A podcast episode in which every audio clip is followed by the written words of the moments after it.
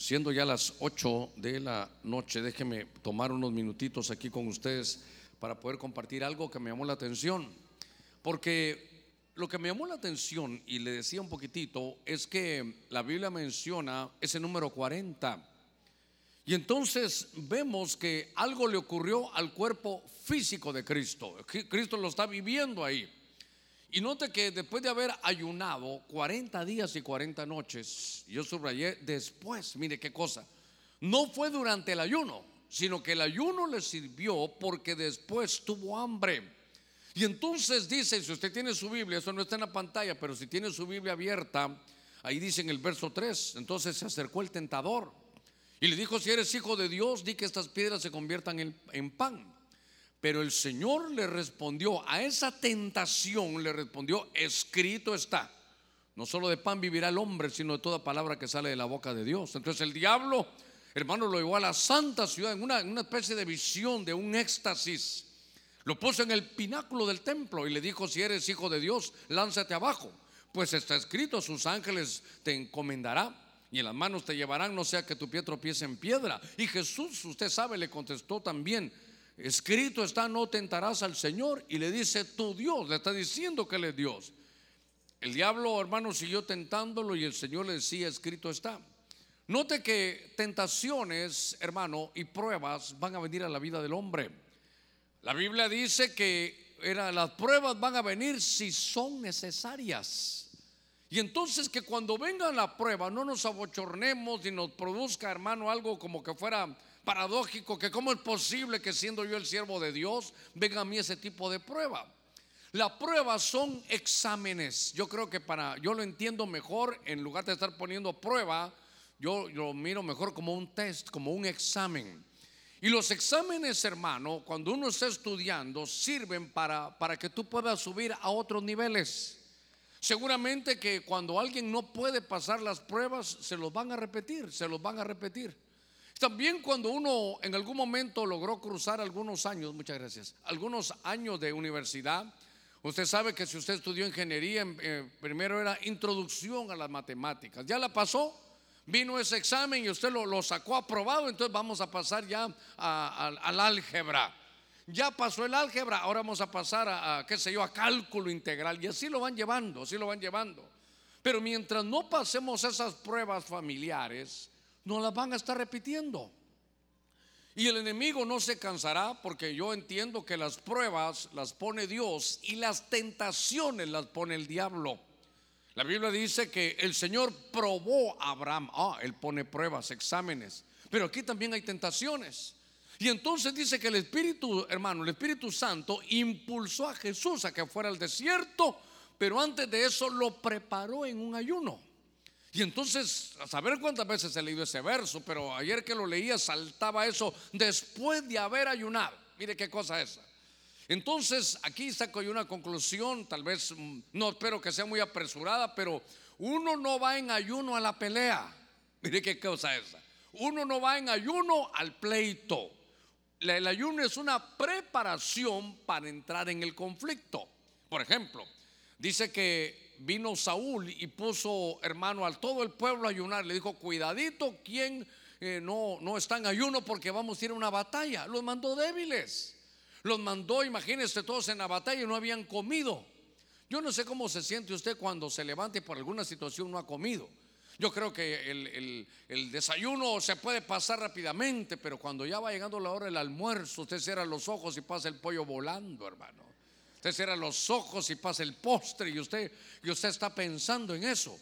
Pero ellos fueron a la batalla, hermano, y fueron cansados, fueron solo a perderse, solo fueron a perder la batalla. Dice que cuando ellos, hermanos, estaban en ayuno y terminaron la, el hambre no la aguantaban y agarraron la comida, se la comieron con todo y sangre, cometieron una falta de acuerdo a las leyes levíticas, era un gran lío. Pero el único que no ayunó ese día fue con su propio hijo Jonatán. Y aquel Jonatán mete su lanza en aquel panal de miel y se le alumbraron los ojos. Entonces el papá le, alegaba y él se dio cuenta que mandó al pueblo, hermano, en ayuno a la guerra y tuvo conflictos. Ahora veo aquí que dice, después de haber ayunado, mire, si leo el verso, el verso 1 en Mateo 4, Jesús fue llevado por el Espíritu al desierto para ser tentado por el diablo. Pero después de haber ayunado 40 días y 40 noches, entonces comenzó, hermano, la tentación, comenzó, hermano, esas pruebas tremendas y el Señor se defendía con algo que decía, escrito está. Él tenía la palabra adentro. En medio de las tentaciones, cuando vengan, tenemos que estar llenos de la palabra. Y por eso cuando nos toque ayunar, hermano, lo que tenemos que hacer es prepararnos, es comer de lo espiritual. Nos estamos llenando de lo espiritual para cuando vengan este, estos problemas y estas tentaciones. Aquí había tentaciones, hermano, para el cuerpo, para el alma, para el espíritu, de acuerdo a las necesidades que habían. Y el Señor siempre, hermano, respondía, escrito está. Es, adentro de él estaba la palabra del Señor. Creo que tenemos que conocer, hermano, la palabra del Señor. ¿Sabe qué? Porque si no, nosotros sacamos conclusiones que aparentemente se pueden ver buenas, pero realmente están en, no en contra, pero, pero van a colisionar con la palabra de Dios. A veces, eh, hermano, yo recuerdo que, en aquellos días cuando yo comencé había tantos legalismos, pero, pero perdóneme, en medio del pueblo gente llegaba con sus ideas y yo oía a mi pastor, yo no me perdía los cultos de mi pastor. Yo llegaba con mi hermano Byron, llegaba, íbamos en moto, hermano, como fuera, un par de veces nos accidentamos, pero estábamos bien, llegamos hasta con los pantalones rotos, pero oír la palabra de Dios. Y entonces uno lo que tenía que hacer, hermano, era, era llenarse de la palabra. Uno lo que tenía que hacer es llenarse de la palabra para poder enfrentar las cosas.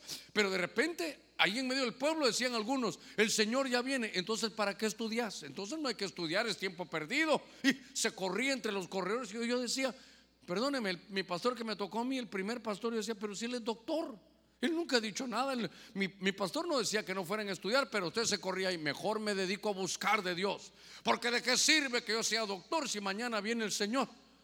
Dios mío, yo decía, pero, pero mi pastor no predica eso. Otros decían, voy a, voy a orar hasta que me rompa las rodillas.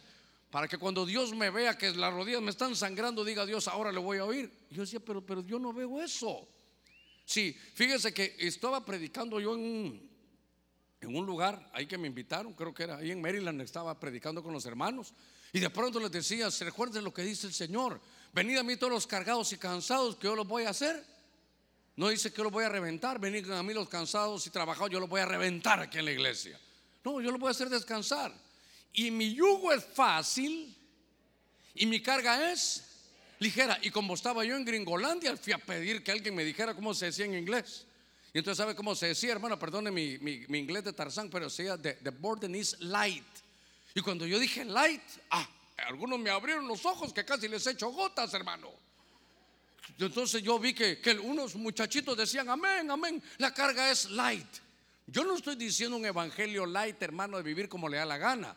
Le estoy diciendo que la carga del Señor no es ir en el Evangelio, aquí voy avanzando y aquí voy llegando. No, no, eso, ese no es el Evangelio. Hoy tengo que hacer, hoy tengo. No, no, no, eso no es el Evangelio. Él dice el Señor, mi yugo es fácil y mi carga es ligera.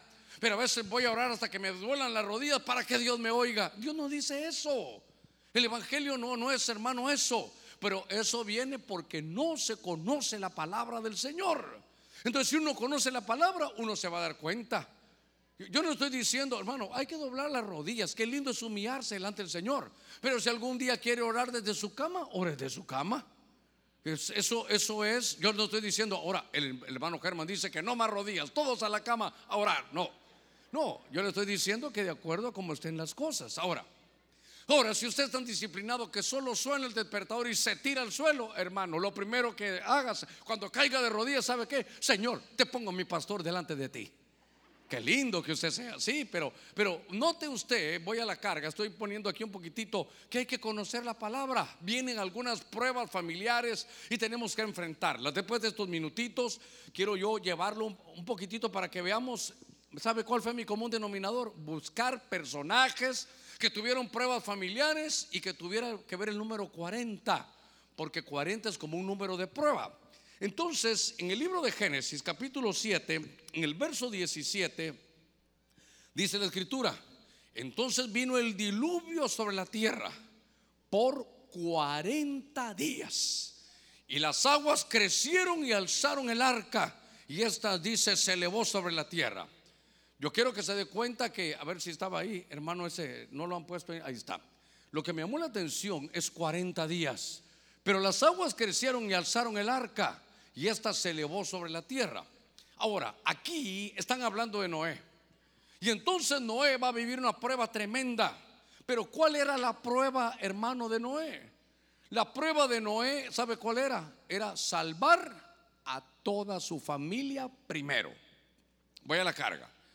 Lo iban a examinar. Él es un heraldo de justicia, es un predicador que la Biblia lo, lo califica como de los mejores predicadores. Es un hombre que está entre los héroes de la fe. Pero hermano, predicar, imagínense llegar al cielo. ¿Cuántas personas se convirtieron, Noé, por ti? Pues siete, Señor, conmigo yo me tú me convertiste a mí, siete más, somos ocho en, en, mi casa. ¿Quiénes fueron mi familia? ¿Qué héroe? Pasa para adelante. Y solo siete convirtió, pero fueron los de su familia. Entonces, una de las pruebas que nos va a tocar a nosotros, hermano, vivir, es que la Biblia dice, tiene una promesa, cree en el Señor Jesucristo y serás salvo tú y toda tu casa. Pero hoy sabe que ese himno como me llegó a mi corazón porque todo es posible, pero, pero solo hay que creer. ¿Cómo voy a convertir, dirá alguna hermana, a ese mi esposo que es un pecador siete suelas? Eso no es problema suyo, ese es del Señor, usted solo créale. Hermano Germán, el bisabuelo, el abuelo, el papá y ahora mi esposo siempre han bebido todos. Pero el Señor, créale al Señor, Él se lo puede quitar. Es que mi hijo fuma esto, fuma el otro, fuma de aquí, fuma de allá. Solo déjeselo al Señor y crea, solo dígale al Señor, aquí dice. Yo miro que esto parece imposible, pero para ti no hay nada que sea imposible. Todo lo puedes hacer porque tú eres un Dios grande. Así que esta es la prueba. Yo creo, te creo que tú puedes convencerlos de justicia, de pecado y de juicio. Entonces, ahora este Noé, él tiene que hacer el arca. Pero, hermano, era solo salvar a su familia. Ahora, mire, mire qué lindo esto. ¿Qué había en la tierra? Hermano, había un diluvio. ¿Qué era? Era una destrucción total. Todos, hermano, conforme viniera esta prueba del diluvio, se iban a ir ahogando, ahogando, todos quedando, hermano, abajo, abajo. Pero mire al que cree, el diluvio que para otros los, los hundía, ¿qué hacía este? Y alzaron el arca. Quiere decir que mientras más agua llegaba, Mire, las aguas crecieron y alzaron el arca. Hermano, usted tiene que saber que usted está escrito en el libro de la vida. Usted tiene que saber que usted lo inscribieron. Usted tiene que saber que usted no eligió al Señor, o que el Señor lo eligió a usted.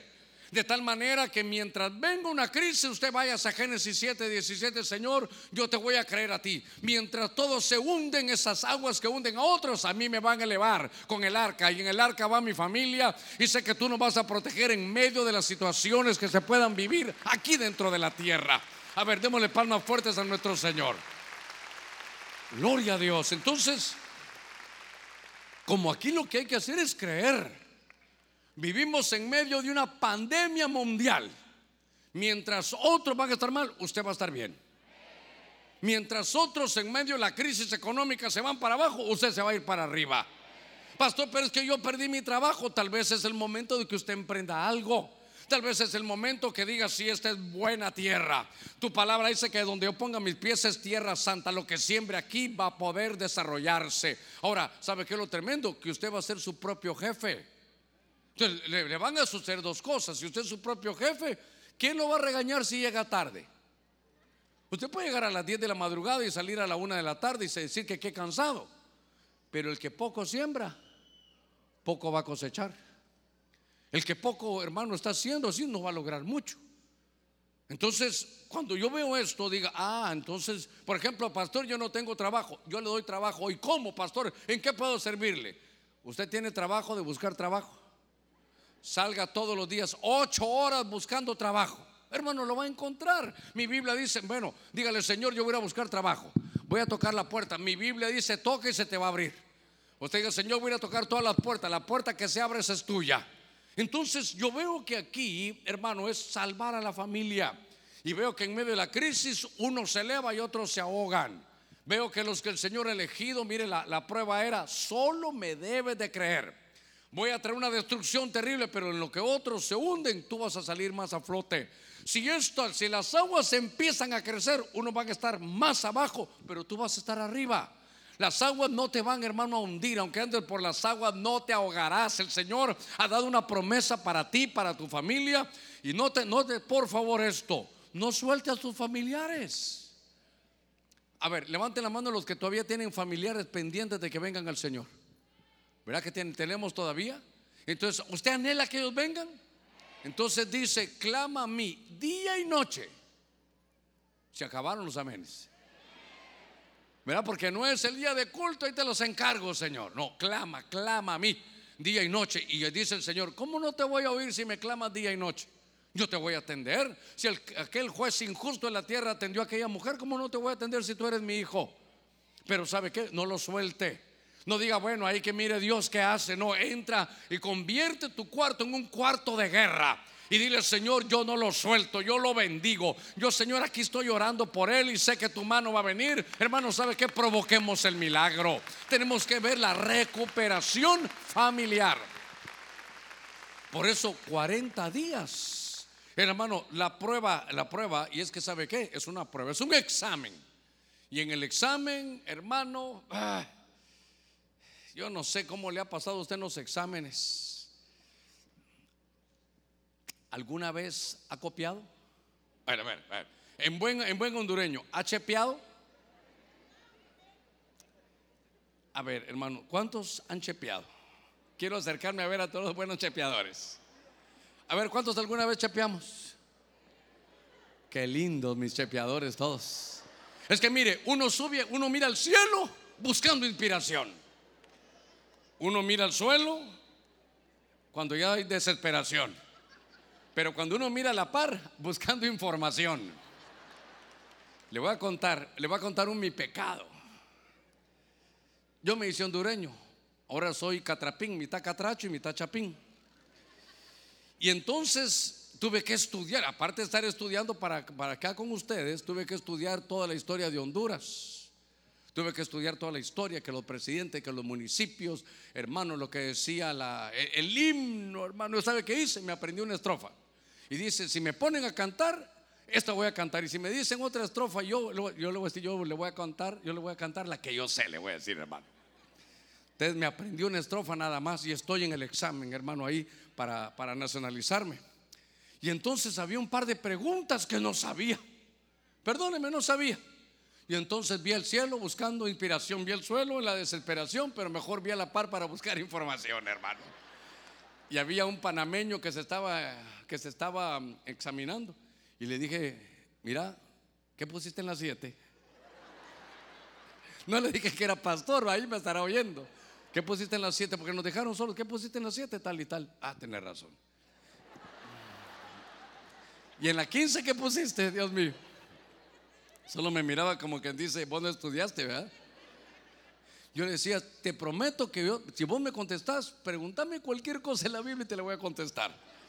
Pero entonces en el examen, ¿sabe qué veo yo?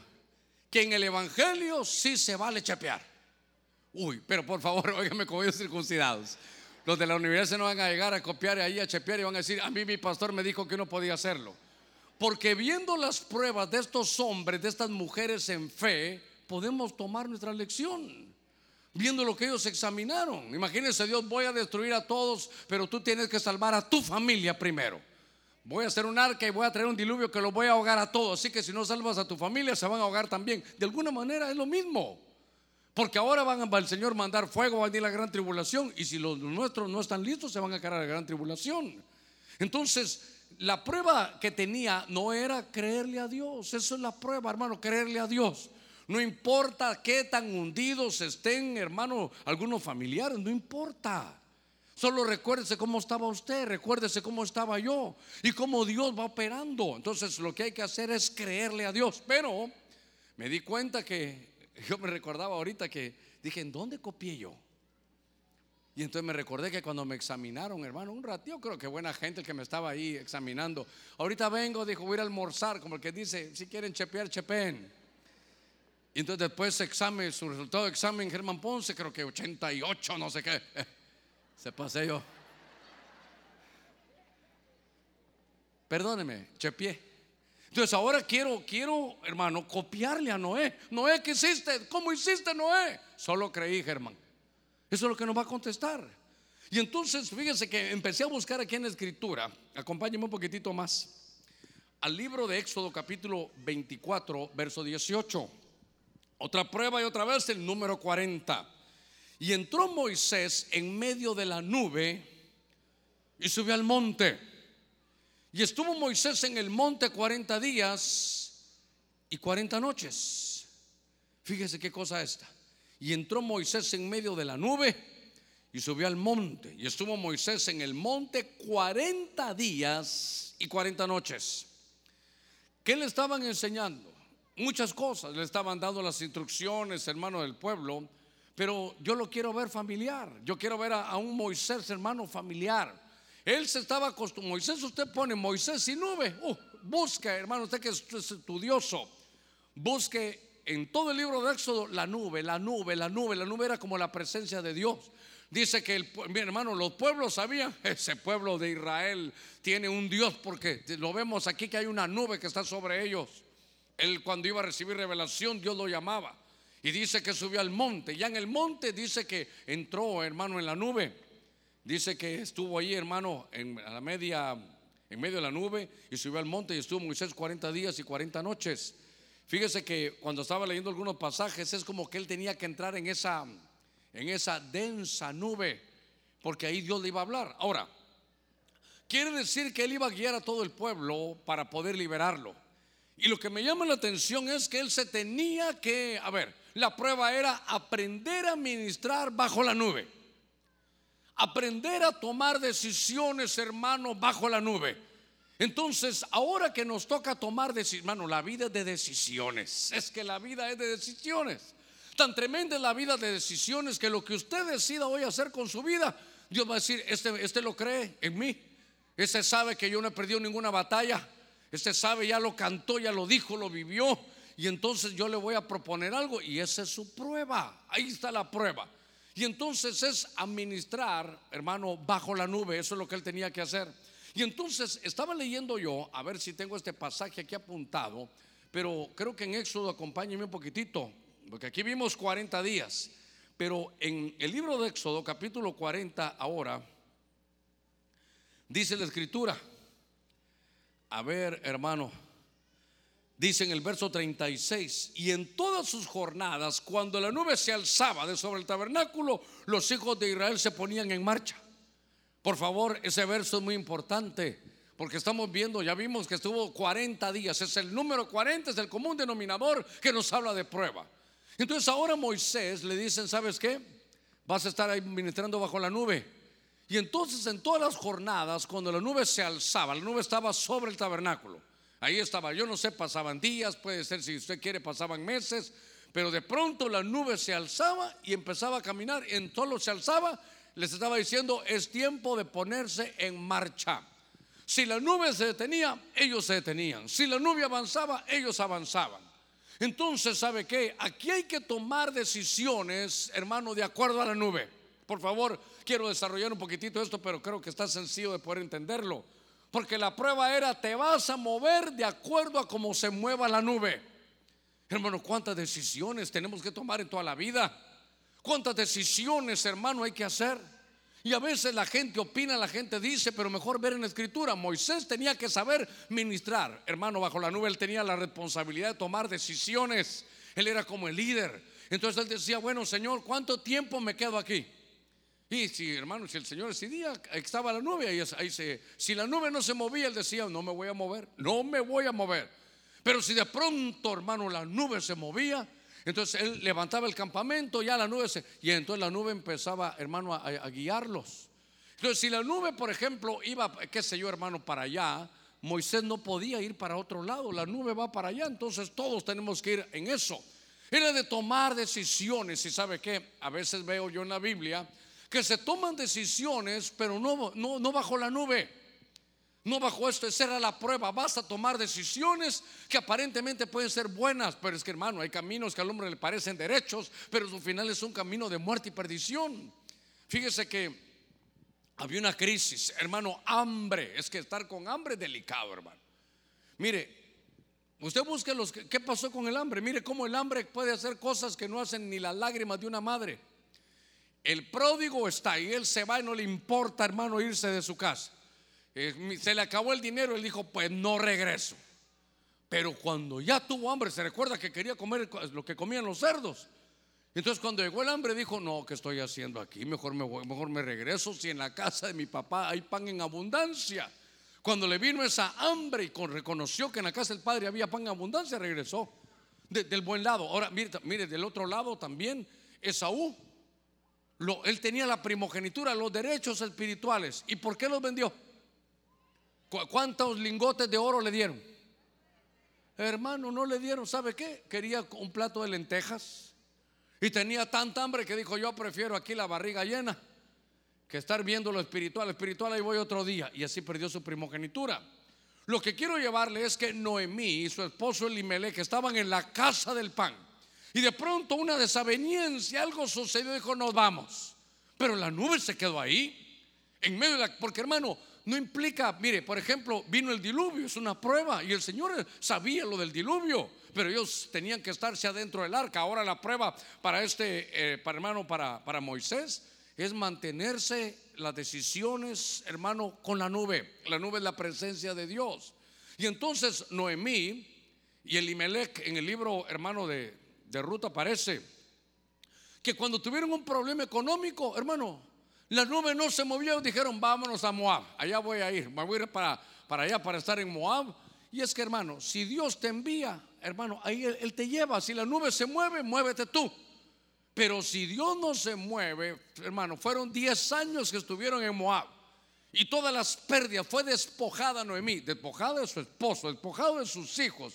Y dice que todos los ahorros que llevaba se le acabaron. Dice, me fui llena y regresé vacía. ¿Por qué se fue a vaciar? Porque se movió, hermano, sin estar de acuerdo en la nube. Usted ve en la escritura, hermano Lot, Lot que tenía, hermanos, de todo, Lot tenía, hermano, su ganado, tenía dinero, se había hecho rico como, como lo hacía Abraham. Y cuando se sintió tan fuerte, hermano, ay Dios mío, ¿cuántos quieren ser prosperados? Solo prepare su corazón para no retirarse, ni enfriarse, ni ser, hermano, engreído cuando Dios lo bendiga. Espero que seas prosperado en todo, como prospera tu alma. Si tu alma está prosperada, no te va a hacer mal el dinero. Pero si tu alma no está prosperada, hasta el caminadito le cambia. Yo conocí un hombre que cuando ya tenía, hermano, hasta el hablado le cambiaba. Aló, Germán, ¿qué tal estás? Gusto saludarte, ¿te puedo servir en algo? Apúrate que estoy muy ocupado. Uy, dije yo. Casi que le digo, eh, claro que sí, hermano, cambio y fuera. Dios tiene un propósito de bendecirnos, pero que no le haga daño. Entonces usted tiene que decir, Señor, no tengo trabajo y cuando me des el trabajo y esté otra vez arriba, voy a recordarme de aquella ofrenda mesida, de poder decirte, esto tú me lo has dado, esta bendición viene de ti. Gracias porque toda buena dádiva y don perfecto proviene de ti. Yo te bendigo porque tú eres grande, tú eres bueno y me has bendecido grandemente. hermano, me imagino que Dios lo ha bendecido. ¿Lo duda, hermano? ¿Lo duda? ¿No ve cómo vengo hoy con este mi trajecito negro que me dijeron, pastor, ¿es pastor o es cura? No, que tranquilo, le dije yo, tranquilo. La paz sea con vosotros, le dije yo, hermano. Bueno, perdóneme eso, no, ahí lo editan eso, perdóneme. Ahora volvamos, ¿dónde íbamos después del cura? Cuando veo a este, a este Moisés, veo que hay que tomar decisiones bajo la nube. Y entonces vemos que, hermano, Noemí, eh, Lot, ah, oiga esto. Había un rey también, creo que es segunda de Crónicas 20, no recuerdo si 30 y algo en adelante. Pero entonces hizo alianza, esa Josafat hizo alianzas. Creo que con Ocosías, ese Ocosías tenía que ver con Jezabel, era familiar, por ahí andaba. Creo que era hasta hijo de Jezabel y, y, Acab. Pero entonces Josafat tenía, hermano, piensa en aquellos tiempos, tenía una empresa de embarcaciones, hermano, de hacer barcos. Y entonces tenía una, empresa linda, grande, una, una visión tremenda. Y dice que hizo alianza, hermano, hizo alianza con Ocosías. ¿Sabe qué? No haga alianzas, no se una para hacer negocios si la nube no se mueve. Si el Señor no le da testimonio, no lo haga. ¿Sabe qué? Hicieron barcos y los hicieron, los fabricaron, invirtieron. Y hermano, fue una alianza prohibida. Josafat se movió para hacer algo espiritual, dijo él, pero, pero sin la, hermano, sin el visto bueno de Dios. Hay un texto, creo que está en Isaías 30, solo déjeme, lo voy a buscar a ver si lo, si lo encuentro. En Isaías capítulo 30 De repente alguien está pensando hacer, hermano, esas alianzas. Aquí está. Dicen el Isaías 31, eso no se lo dio los de televisión, búsquelo usted. Hay de los hijos rebeldes, declara el Señor, que ejecutan planes, pero no los míos. Mire qué cosa, hermano. Ejecutan planes, pero no los míos. Y hacen alianza, pero no según mi espíritu, para añadir pecado sobre pecado. Hacen planes, pero no los míos. Hacen alianza, pero no según mi espíritu. Entonces, Señor, ¿puedo hacer alianza con esa persona? Eh, urge su firma, espérenme. Si no firman hoy a las 12 del mediodía, se pierde el negocio. ¿Sabe qué? Yo soy cristiano, que se pierde el negocio. Necesito tener el visto bueno del cielo. Usted seguramente va desarrollando, va avanzando y si oye este mensaje va a hacer una alianza. No lo haga, hermano, tome decisiones aceleradas. Mire si la nube se mueve. Mire si Dios le dice, sí, hijo, ve. Pero yo he estado en medio de cultos, hermano, aquí. Los hermanos me han llamado hoy dice el Señor, no firmes ese contrato la semana entrante. Y los hermanos iban a firmar. Y otros, ese contrato del Señor, hazlo. Qué bonito que la nube se mueva. Hermano, la, la prueba era, te va a ir bien si te mueves con la nube. ¿Qué sabe qué? Si te mueves de acuerdo a la palabra, si le dice el Señor, yo quiero hacer tus planes y no los míos. Señor, yo quiero hacer alianzas, pero, pero de tu espíritu, porque hacer alianzas es bueno.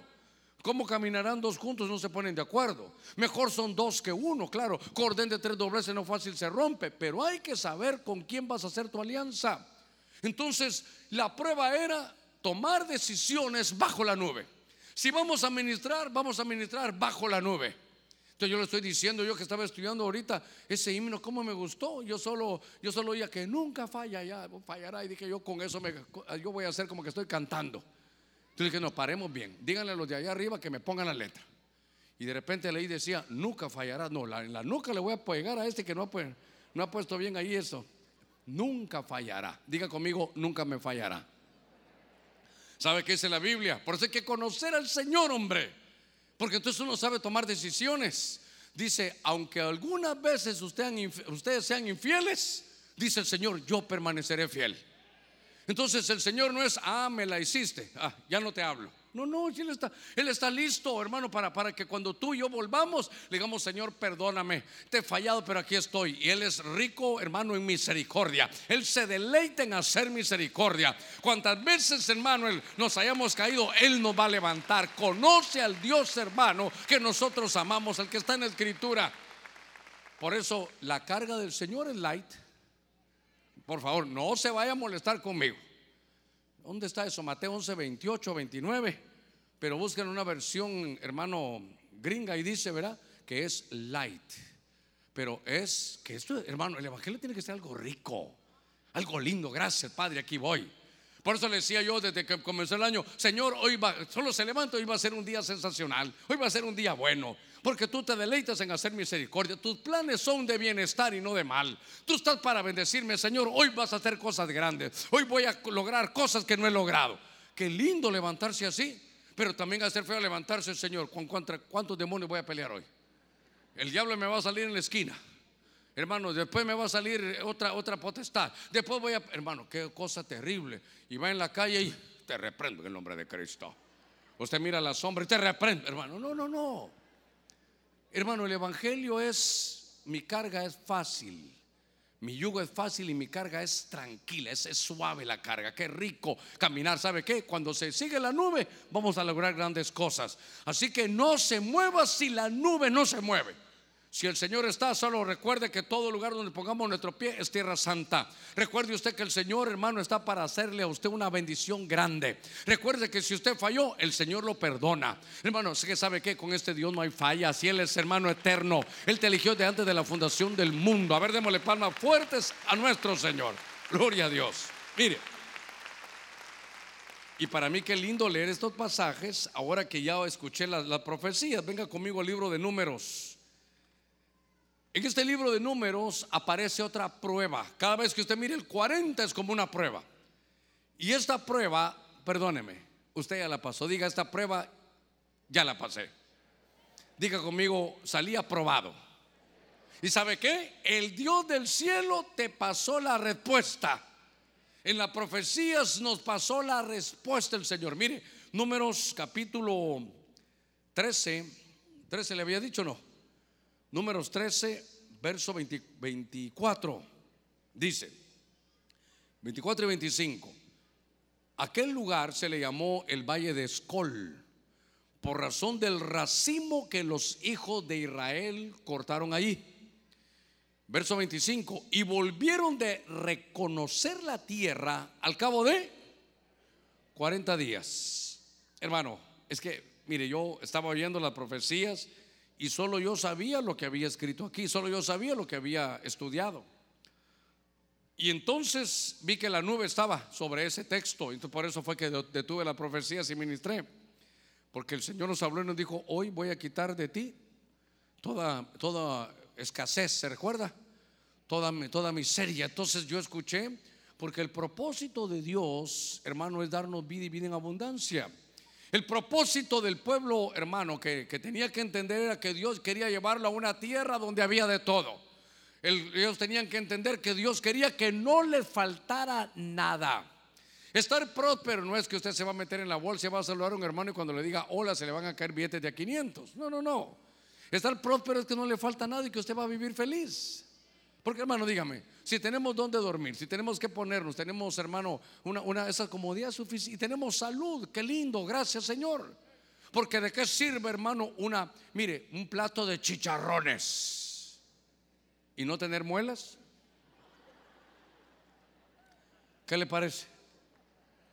¿De qué le parecería una mesa aquí, hermano, con los mejores productos? Hermano, y uno con gastritis y hermano que no puede ni comer.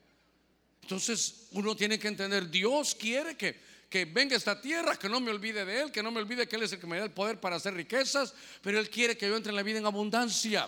Y entonces la prueba de aquel era creer. Ahora, la prueba de aquí, de estos hombres, esos son, eran 12 espías. Y entonces dijo Dios, yo les voy a dar vida en abundancia. ¿Saben qué? Vayan a reconocer la tierra. ¿Sabe cómo? A ver cómo le... Perdóname, Señor, le voy a echar salsa a los tacos. Para que vean que no les mentí, agarren a un líder de cada tribu. Son 12 tribus, 12 líderes. Y que vayan, entren a la tierra ustedes, a ver qué hay. Yo les había dicho, le voy a dar una tierra que fluye leche y miel. Le voy a dar una tierra donde hay casas que ustedes no construyeron y son para ustedes. Le voy a dar viñas que ustedes no sembraron para que puedan tener de todo. Hermano, eso es lo que el Señor les iba a dar. Y entonces entran aquellos hombres, entran ahí a Canaán, los doce, y vieron, hermano, una, y vieron una, una vid y agarraron un racimo de uvas. Tan grande era, déjeme que le eche un poquito de salsa a los tacos, voy a hacer una hipérbola aquí. Entonces, hermano, tal vez eran del tamaño de una, una pelota ahí de básquetbol las uvas. Porque un racimo de esa uvas la tuvieron que traer entre dos personas. Ahora, cuando, mire, no tenían que traer todo, solo tenían que traer una muestra. Diga conmigo, una muestra. Entonces, al ver ellos, todo el pueblo, ¿y eso que traen? Así son las uvas ahí. Miren cómo son las uvas ahí. Así como Dios nos dijo, esta tierra tiene abundancia. ¿Sabe qué? Eso, eso se aplica ahora en estadística. Cuando se hace una, una investigación, no hay que ir a ver todo. No hay que comerse todo el pastel para saber que es de chocolate. Usted lo mira, le da un dedazo. Ah, ese pastel es de chocolate. Con una muestrita usted ya sabe todo. Con esa muestra ellos sabían lo que era la vida en abundancia. Y entonces viene Dios y les dice, ¿saben qué? Es que la cobertura de ellos yo ya la quité. Ellos ya llenaron la cuota de pecado. Los voy a sacar de esta tierra y se la voy a dar a ustedes. Y entonces cuando entran los dos espías se dan cuenta de la bendición de la abundancia, pero vieron gigantes. Y entonces les dio miedo. Y entonces regresaron y dijeron, mire, mire, mire por favor, qué situación. De los 12 espías, 10 espías regresaron con un mal informe, con una palabra mala que salía de su corazón para desacreditar las promesas de Dios. Por favor, vuelvo a la carga. Diga conmigo, aquí no hay ninguno. Pero puede haber que algún hermano, algún líder le dé un mal informe, salga de su boca algo malo que de alguna manera está, hermano, desacreditando las promesas que Dios te ha dado. A ese hermano, que aquí no hay ninguno, gracias a Dios, no le haga caso. Porque esos de los doce hermanos, diez salieron diciendo, Esa tierra lo devora uno, esa tierra devora hombres, esa tierra devora la gente. Es cierto que los racimos son tremendos, pero los gigantes son más grandes que nosotros. Y entonces Josué y Caleb dijeron, no, no, no, miren, miren cómo son las cosas espirituales. Si Dios no prometió, fiel es Dios para cumplir. Pero es que hay gigantes, no se preocupen, el que va con nosotros es aún más gigante. Por eso no vamos a, poner las cosas, hermano, como la ponen todos. Yo no creo lo que veo, yo creo lo que leo. Yo no creo lo que dice la gente, yo creo lo que dice la escritura. Y si es abundancia para nosotros, la vamos a tomar en el nombre de Cristo. Todo lugar donde pongamos nuestra, nuestro pie es tierra santa. A ver, démosle palmas fuertes a nuestro Señor. Por eso yo oí la profecía yo sabía esto y dije, Señor, gracias a Dios, ¿sabe qué? Estoy bajo la nube. Porque para ir a predicar hay que estar bajo la nube. Para profetizar hay que estar bajo la nube. Porque es la presencia de Dios. Mire, ¿sabe qué? Es la palabra que Dios da para decirnos, ve adelante. ¿Sabe qué decían ellos? Decían José y Caleb, miren, no, hagan caso de eso. Si Dios lo prometió, lo va a hacer. Recuérdense que todas las promesas de Dios son sí y son amén. ¿Y cómo hacemos Josué y Caleb? Punto muy importante. ¿Cuántos queremos alcanzar las promesas de Dios? dice que por la fe y la paciencia, hermanos, se van a, tomar la, promesa de Dios. Fe y paciencia. Ahora, también dice la Biblia que Josué y Caleb dijeron, si agradamos a Dios, estos gigantes son pan comido. Una vez más, si agradamos a Dios, son pan comido. Una vez más, si agradamos a Dios, la vida en abundancia la tenemos de voladita. Ahora, no se trata de vivir nada más, no, se trata de agradar a Dios. Se trata de agradarlo a Él. ¿Y sabe cómo se le agrada a Dios? A ver, sin fe es imposible agradar. Dele la vuelta a la, a la tortilla. Con fe Dios, cómo se agrada. Entonces, cuando usted mire un desafío grande, diga, Señor, esto es grande. Yo sé que esto es grande, pero tú eres más grande. Señor, ellos tienen cobertura, pero tú eres mi cobertura. La cobertura de ellos está vencida porque tú eres mayor que ellos. Señor, para ti no hay nada imposible. Yo voy hacia eso. Señor, gracias porque tú lo has dicho, tú lo vas a hacer. Él ha quitado, hermano, la miseria. ¿Cómo Él lo va a hacer? No, usted solo créale. Dígale, Señor, yo lo voy a hacer, te voy a agradar y será un pan comido. A ver, démosle palmas fuertes a nuestro Señor. Mire qué cosa más hermosa. Ahora, aquí hay un lío. ¿Salieron aprobados o salieron reprobados? Reprobados. Solo Josué y Caleb y los diez otros espías y todo el pueblo prefirieron creerle a estos diez que hermano, que estaban desacreditando la promesa de Dios. Por favor, que nadie le pueda desacreditar la promesa de Dios. Porque entonces Dios, ¿sabe qué? Mire, mire cómo es esto. Hermano, lo contrario de agradar, ¿qué es? Desagradar. Entonces dijo Dios, ah, ¿no creen? A pesar que sacamos el racimo de uvas, ¿no creen que yo se lo puedo dar? Ah, entonces ustedes creen que esos gigantes son más grandes que yo. Está bien. Entonces, ¿saben qué? ¿Cuántos días estuvieron ahí? Creo que eran 38 o 40. Entonces, ¿saben qué? Un día por año. Tanto les gusta el desierto, regresense. Hermano, cuidado, cuidado. Cuando uno pierde un examen, no le dan la oportunidad el otro día. A veces se tarda más. A veces estudie. Estudie, prepárese porque lo van a examinar de nuevo. ¿Y sabe qué es lo tremendo? Que el otro examen fue 40 años después. Hermano, yo le ruego con todo mi corazón. Tal vez muchos de ustedes son muy, muy, muy nuevos en la congregación. Pero solo los que hemos venido del garage de la casa para acá sabemos que Dios dijo, nos dijo, ¿sabes qué? Prosperado, pero por la palabra. Yo lo voy a, si se mantienen en la palabra, yo lo voy a prosperar. Y aquí entonces, entonces ¿sabe qué? Por eso uno tiene que conocer, hermano, la palabra del Señor. Es que, ay Dios mío, hermano, los exámenes, ¿verdad? ¿A quién le gusta? A ver, ¿cuánto les gustan las pruebas? Ay, qué bueno, yo sentía que alguien me decía amén, hermano. Me voy a confesar con usted, pero, pero me perdona. Dígame de, anticipado, lo perdono, pastor. Estaba entre un culto y estaban cantando un himno muy lindo. Y pruébame con fuego, Señor, y pruébame con fuego. el himno lindo. Yo le dije, Señor, a mí no, Señor. Ay, que canten ellos, yo sí no quiero eso, Señor. Y creo que después, eh, hermano, había un himno que, que aquí uno tiene que ir a la cruz. ¿Cómo es que dice? Llévame a la cruz, pero yo quiero ir mejor a Yohoa. llévame a la cruz. Y yo dije, llévame al fuego. Yo decía, Señor, yo creo que estos cantan porque no han pasado por ahí, pero perdóname. Solo le estoy diciendo lo que yo pensé. Las pruebas van a venir si son necesarias. ¿A quién le gustan las pruebas? A nadie. Esto está como aquel hermano que estaba en examen de inglés y le pusieron, ¿cómo se dice uno en inglés? One, pues excelente. Ahora ponme el nombre de una canción con esa, con esa palabra. ¿Y sabe qué puso el otro? Guantanamera. Porque uno se inventa cualquier cosa en el examen, ¿verdad? Una palabra en inglés, one. Ahora con una canción, Guantanamera, dijo aquel hermano. Pero ¿sabe qué era bonito? que por lo menos estaba contestando. Que a quién le gustan las pruebas. Ahora, las pruebas van a venir.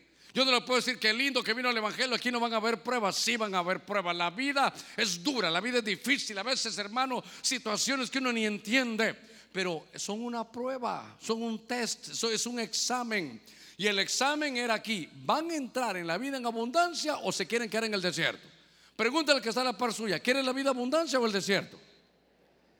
Y es que sabe qué, pastor, pero, pero es que nunca he tenido, sí, pero, pero lo va a tener. Es que mi generación nunca se ha, nadie se ha graduado de la universidad. Usted va a ser el primero. Usted va a marcar la diferencia porque somos una generación nueva, apartada para el Señor, que le creemos. Pase la prueba, pase el examen, hermano. Señor, yo no sé cómo vas a hacer, pero, pero yo voy a entrar ahí. Yo, pero ¿cómo se entra ahí creyendo? ¿Y sabe qué? Hay que batallar. habían gigantes. Y la Biblia dice, es que nosotros les parecíamos langostas a ellos y ellos así nos miraban. Y entonces, nos, miren, los que no entendieron salieron corriendo, pero si uno estudia las langostas, se recuerda que lo hemos hablado. Las langostas nunca van solas, van juntas. No, no tienen un rey hermano visible, no que ellas van, hermanos, se mueven todas. Ahí como, como por un, un, rey invisible, mire cómo se parece al Evangelio. Y cuando llegan pueden ver un campo lleno, pero como son un ejército, devoran todo. Entonces, lo que estaba diciendo es, estos son pequeños, pero son como langostas que esto pueden, hermano, juntos derribar todo. Por eso, hermano, guardemos la unidad. Cuando alguien esté rompiendo la unidad, dile, no rompas la unidad. Esto nos quita fuerza a ti y a todos. Por eso cuando veo esto, esta es una prueba de vida en abundancia. Ese mal informe, eso de desacreditar la promesa de Dios, el costo fue 40 años de atraso. El costo fue que sus hijos no tuvieran vida en abundancia. No, que esos hijos se crearon en el desierto. Hermano, no detengas tu avance. Dile al que está en la par suya, no detengas tu avance. Créele a Dios, hermano, créele. Hoy te dijo el Señor, te voy, hasta aquí se acabó tu escasez. Ahora, no voy a pensar que mañana se va a tirar en la hamaca un, mes, hasta un himno. Adiós escasez, adiós escasez. No, no, no. Usted trabaje porque Él va a bendecir la obra en sus manos. Dios ya le dijo, yo te voy a... Mire, ¿sabe qué va a pasar? Dios mío, ¿cómo, cómo puedo avanzar hoy aquí? ¿Cómo sacó Dios a ese pueblo? ¿Por qué lo sacaron de ahí? Dice Dios, te voy a dar esa tierra. Mire lo que le dijo Israel, no porque seas tan bueno tú, sino porque ellos llenaron ya la cuota de su maldad, lo voy a sacar. Y toda esa bendición que ellos no quisieron, te la voy a dar a ti. ¿Cuántos decimos amén a eso? Ah, yo quiero tomar esas bendiciones, hermano. Y entonces, ¿sabe qué? Ellos llenaron la cuota. ¿Qué me quiere decir, pastor? Que alguno en su trabajo, algún secular en su trabajo, ya llenó la cuota y lo van a sacar. Y hoy camina con caminadito de pavorreal. Hoy a usted ni le habla, hoy hasta habla mal de usted. Yo no lo estoy diciendo mal, solo estoy diciendo que viene un tiempo en que como ellos desacreditaron, como ellos, hermano, ellos estaban dando mal informe, como ellos lo tenían usted en poco, llenaron su cuota del mal y dice Dios, hasta aquí, y se va a ir. ¿Y sabe qué? Esas plazas van a ser para usted. Oiga esto, oiga esto. El a ver dónde dice eso en Eclesiastés, en algún capítulo de Eclesiastés dice que el que agrada a Dios dice lo que los impíos han acumulado, eso es para los, no para los pastores, eh, no para los cristianos, no, no, para aquellos creyentes que agradan a Dios. Uno puede ser pastor o apóstol y no agradar a Dios, pero note que el que agrada, hermano, usted tranquilo, aquel cómo está hermano, ahí almacenando y dice que todo eso lo guarda Dios para el que le agrada. Entonces, esa es una prueba. La prueba aquí es, vas a querer, mire, mire, a ver, la prueba aquí es, ¿crees en que yo te puedo abundar? ¿Crees en que yo te puedo abundar? ¿Crees en que yo te puedo meter a esa vida de abundancia? Ahí, ahí van a haber gigantes, pero todavía lo crees. Vas a tener que enfrentar desafíos, pero todavía lo crees.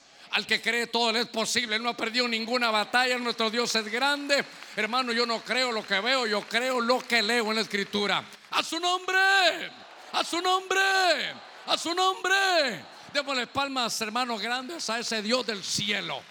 Ese es su examen, pase su examen. Por eso, ¿sabe qué? Es que ya nos dieron la chepia. No solo viendo lo que pasó aquí, hoy en la profecía.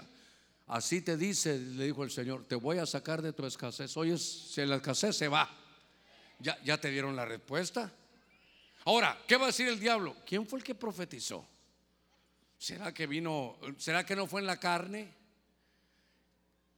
¿Será que está bajo la nube? ¿Será que eso está en la palabra de Dios? Sí está en la palabra de Dios. Yo vengo a darte vida y no solo vida, vengo a darte abundancia. ¿Lo crees? Ah, qué lindo. Porque a veces uno dice, creo en la Trinidad de Dios Padre, Hijo, Espíritu Santo, creo en los ministerios, creo en los milagros, creo esto, creo lo otro. ¿Crees que Dios te puede prosperar? No, yo eso sí no lo creo. ¿Y, entonces? ¿Cuál, es el, el problema? El problema está en que a veces no conocemos al Señor. Él quiere darte esa vida y vida en abundancia. Déjeme que me quedan unos minutitos todavía. Como es familiar, déjeme que lo lleve a este pasaje. Ay, Dios mío. Un pincelazo. Dice en Primera de Reyes 19:5. Y acostándose bajo el enebro, se durmió. Y aquí un ángel lo tocó y le dijo: Levántate, come. Entonces miró y aquí que en su cabecera había una torta cocida sobre piedras calientes y una vasija de agua. Comió y bebió y volvió a acostarse. Verso 7, y el ángel del Señor volvió por segunda vez. Lo tocó y le dijo, levántate, come, porque es muy largo el camino para ti. Se levantó, pues, comió y bebió. Y con la fuerza de aquella comida caminó 40 días y 40 noches hasta Cancún, hasta Roatán. ¿Hasta dónde caminó? Hasta breve el monte de Dios. Aquí veo a un Elías. A un Elías, hermano, que por muy siervo que sea, uno se puede deprimir. Yo, yo, yo luché contra eso. Yo decía, no, hombre, si así no era antes, usted sabe, lo ha ido, lo hemos predicado, nos hemos reído juntos. Que usted antes, hermano, eso de estoy deprimido, eh, de, niño, niños deprimidos. Con un chancletazo mi mamá lo lograba todo.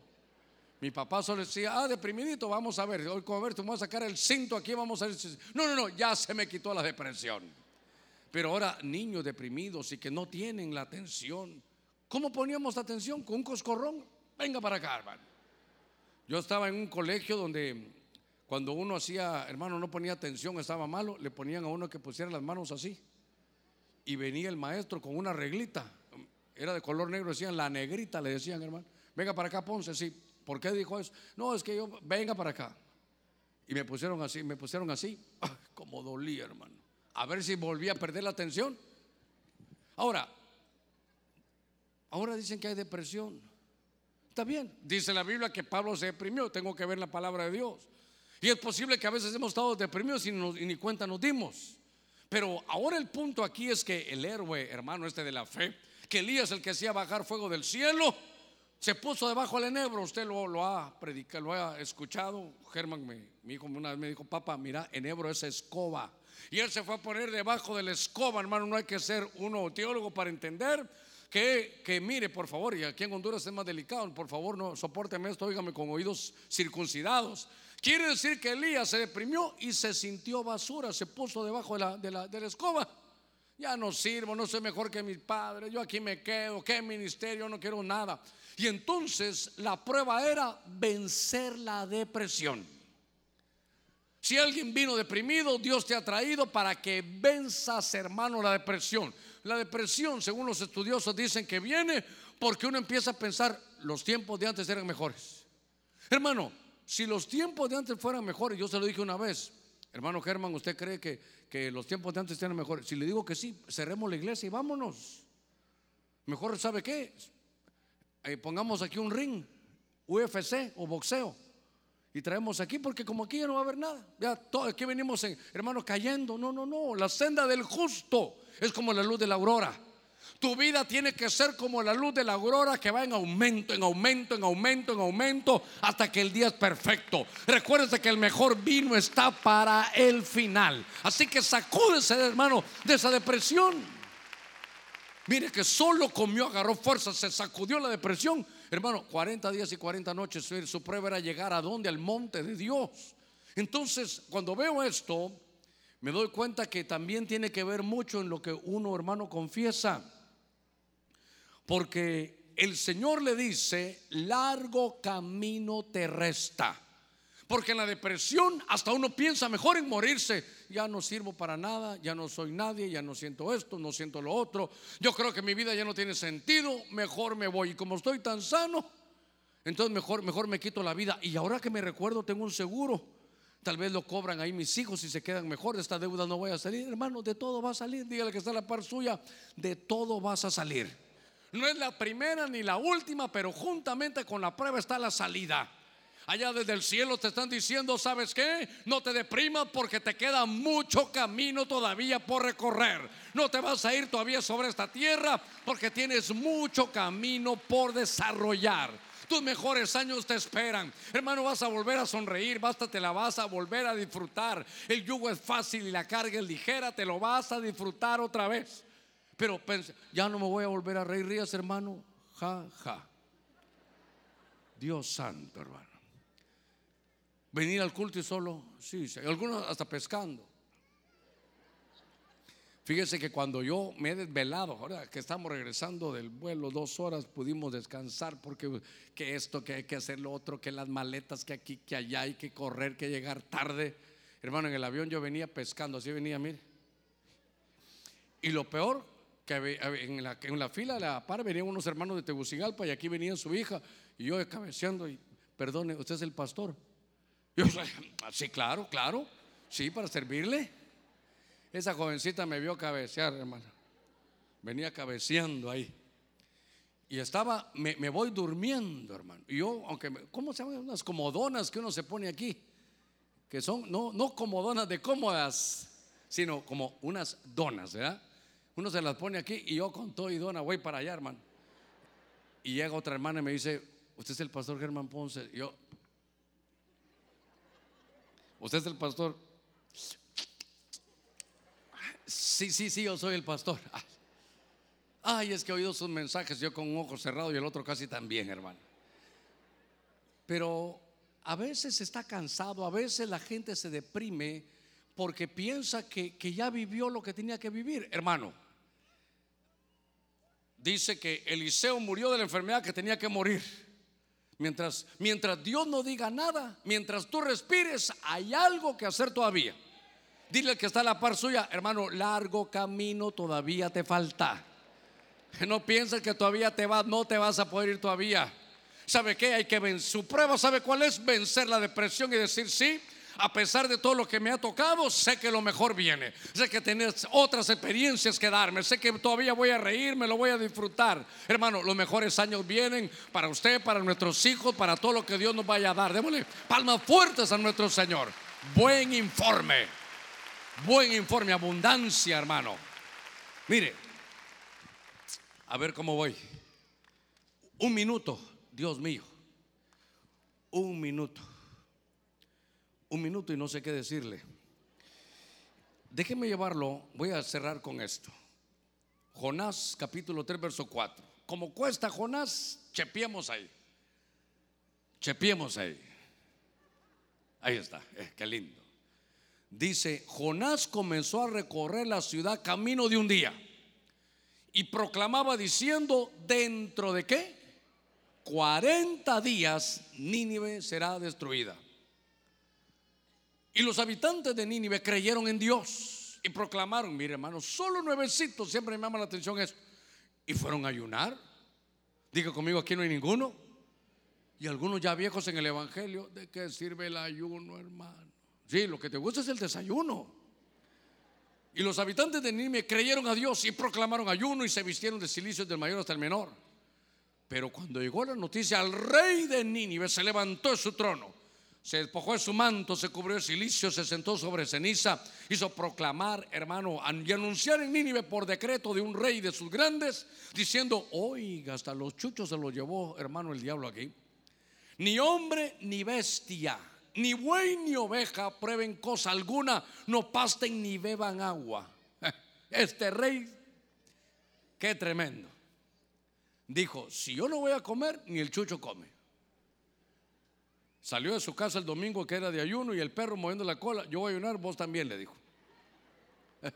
Mire, mi reloj me dijo Germán hasta aquí, pero te reprendo en el nombre de Cristo. Voy a terminar, voy a terminar. Quiero verlo como el rey de Nínive, porque el rey de Nínive fue el que tomó la decisión. ¿Sabe qué? La prueba era que le estaban dando, pero hermano, pues, esto es en lo que hermanos de alabanza suben. Es que voy a cerrar y esto es muy importante, muy importante. Fue un ultimátum. Le dijo, dentro de 40 días, Nínive será destruido. Si no haces algo, este es un ultimátum. Si no haces algo, viene destrucción. Y cuando el rey oyó eso, dijo, sí, sí, sí. ¿Sabe qué? Superó la prueba. Y entonces ese, yo siempre he dicho que ese era como, como el reloj, hermano de Nínive. Yo no sé si a la, no sé cuántos días habrá, pero, pero si el primer día dijo dentro de 40 días, el otro ya no podía decir lo mismo. El otro día era dentro de 39 días Nínive será destruido. ¿Se imagina? 39, 38, 37. Ya cuando va 10, 9, 8, 5, 4. ¿Quién sabe si Dios trajo a alguien y hoy le están dando el ultimátum?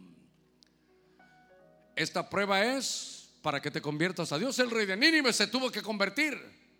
Y tal vez vino alguien que ya le están hablando y qué sé yo, hoy me toca ser tu Jonás Ponce, que me tocará decirte, es tu ultimátum. Dice Dios que te dejan 40 días. Y cuando el rey de Nínive lo oyó, dijo, no, yo, yo voy a quitarme esto de encima. Yo creo en ti, Señor, voy a aceptarte. Y cuando él aceptó, todo Nínive, 120 mil personas Tal vez a un padre de familia le está hablando Dios. Porque cuando tú te conviertas, viene tu esposa y tus hijos. Mientras tanto, hay juicio encima.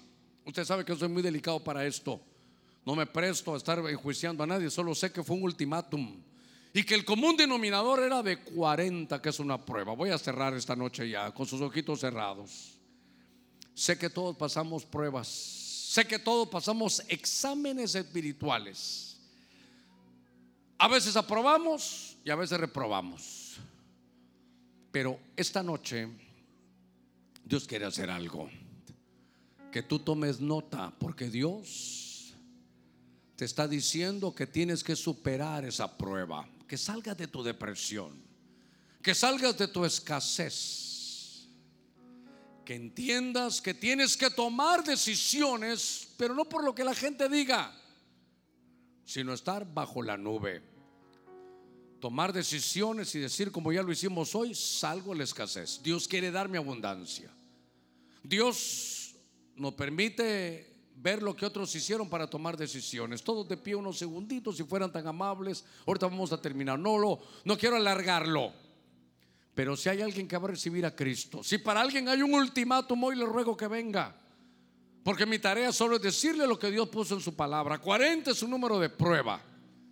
Pero ya si Dios te ha estado hablando por X o Y circunstancias, es más, algunos les ha hablado por un mensaje, algunos les ha hablado por las situaciones de la vida, algunos les ha hablado por problemas, hermano, hasta por enfermedades. Y si tú todavía dices que no, yo solo te presento al rey de Nínive, todo, todo, hermano, se, se salvó porque él tomó una buena decisión. Si hay alguien que va a recibir a Jesús, yo le ruego que donde esté corra rápido porque el tiempo nos avanza y voy a tomarme cinco minutos nada más para poder hacer una oración. Porque hermano, aquí usted decide. Yo le presenté la palabra del Señor y esta noche tal vez no tengo tiempo para rogarlo, porque para mí es un privilegio rogarlo a usted.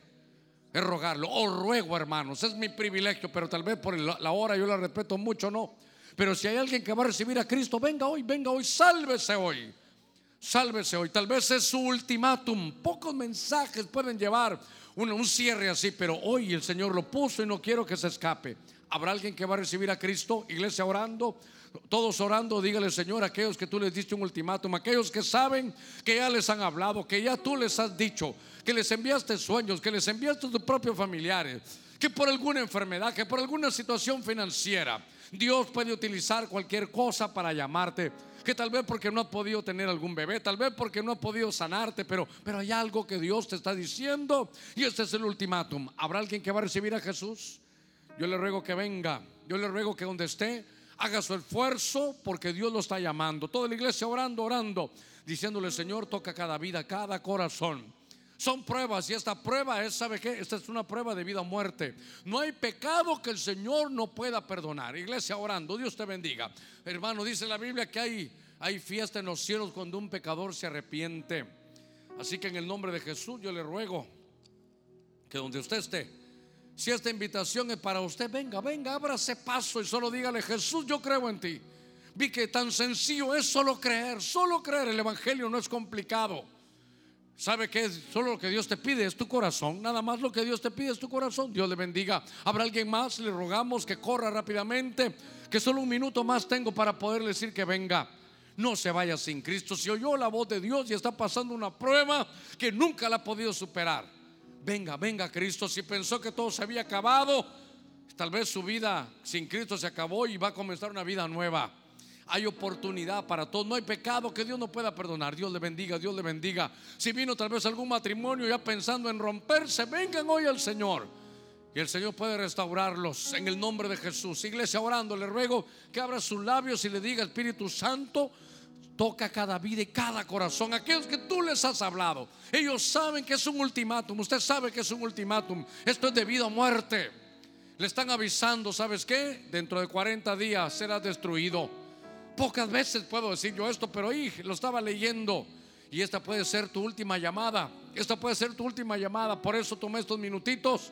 Voy a abrir más, hermano, el, el, cuadro. ¿Habrá alguien que quiera reconciliarse? Venga.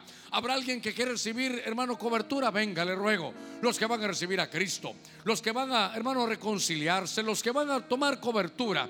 ¿Qué es tomar cobertura? Decir, voy a crecer aquí en esta iglesia voy a tomar aquí la doctrina, voy a tomar aquí el estilo de vida, voy a tomar el evangelio aquí, voy a sembrar mi vida aquí. Si hay alguien, le ruego que, que venga rápidamente, porque vamos a orar, vamos a orar, vamos a orar. Si hay alguien más, iglesia orando, orando, le ruego, solo movamos, Dios le bendiga, Dios te bendiga. Venga hoy, venga hoy a buscar del Señor. Hermano, todo es posible, el Señor no ha perdido ninguna batalla, Él nunca nos fallará. ¿Sabes qué? Si todo lo has probado y todo te ha fallado, ven a Cristo. Si estás cansado ya, hermano, de tanta derrota, si estás cansado de tanto fracaso, si estás cansado de ti mismo y de la vida que llevas, date una oportunidad. Dios te bendiga. Ven a Cristo. Ven a Cristo. Iglesia orando, dígale Espíritu Santo, tráelos tú, tráelos tú. Aquellos que van a recibirte, aquellos que se van a reconciliar, aquellos que van a recibir cobertura. Padre, gracias esta noche en el nombre de Jesús. 30 segundos y oramos. ¿Habrá alguien más? Iglesia orando, ¿habrá alguien más? Todavía, todavía está abierta la puerta. Como en los días de Noé fue Dios el que cerró la puerta, pero la puerta está abierta esta noche. No te vayas sin Cristo, reconcíliate hoy. Venga a buscar al Señor. Él solo lo que te pide es tu corazón. Venga, Dios le bendiga. ¿Habrá alguien más? ¿Habrá alguien que quiere recibir cobertura? Venga, venga, venga esta, esta noche. En el nombre de Cristo. Iglesia, extienda su mano aquí al frente. Y los que están cerca, los hermanos, no quisiera que ninguno estuviera sin alguien ahí cercano. Por favor, los servidores o los hermanos de Bernabé, los que estén para poder atender. Gracias, hijito. Le ruego que extiendan su mano. Padre, en el nombre de Jesús. Si usted venido a recibir a Jesús, abra su corazón y diga, Señor, yo te recibo como mi Salvador. Jesús, entre en mi corazón. Señor, yo no me voy a ir sin ti, por eso vengo, abro mis labios y te confieso como mi Señor y como mi Salvador. Perdona mis pecados, perdona todos estos años, Señor, que he acumulado. Pero sé que tu sangre, he escuchado que tu sangre es suficiente para perdonar mis pecados. Que tu Espíritu Santo ilumine toda tiniebla que adentro de mí se forja. Señor, desarrolla en medio de mí un nuevo estilo de vida. Hoy entro en tu reino. Dios te bendiga, Dios te bendiga. Dios le bendiga. Los que se estén reconciliando, dígale, Señor, he vuelto. He vuelto. Señor, hoy vencí esa prueba que no había podido pasar y me entrego en tu, en tu mano de nuevo. Los que están recibiendo cobertura, Padre, en el nombre de Jesús, extiende este manto de bendición, no solo aquí, sino a través de la radio, a través de la televisión. Donde este mensaje llegue, Señor, te pido que podamos pasar estos exámenes. Iglesia, usted que está en su lugar, dígale, Señor, en el nombre de Jesús, yo recibo tu bendición. Señor, gracias porque nos has hablado. Gracias, mi Dios, porque vamos a pasar esas pruebas, dando la fortaleza. Señor, gracias porque sabemos que tú no has perdido ninguna batalla. Tú eres un Dios grande, tú eres un Dios bueno. En el nombre de Cristo, se ha ido toda escasez, entramos a la abundancia. Padre, gracias. Cantamos ese himno. Nunca me fallarás. Todo es posible y todo es posible en ti.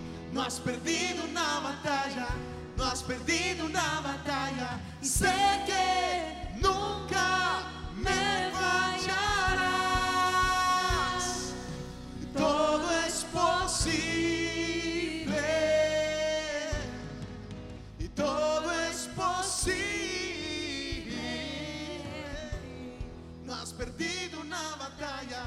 no has perdido una batalla y sé que nunca me fallará. No has perdido una batalla, no has perdido una batalla, no has perdido una batalla, nunca fallarás. No has perdido una batalla, no has perdido una batalla.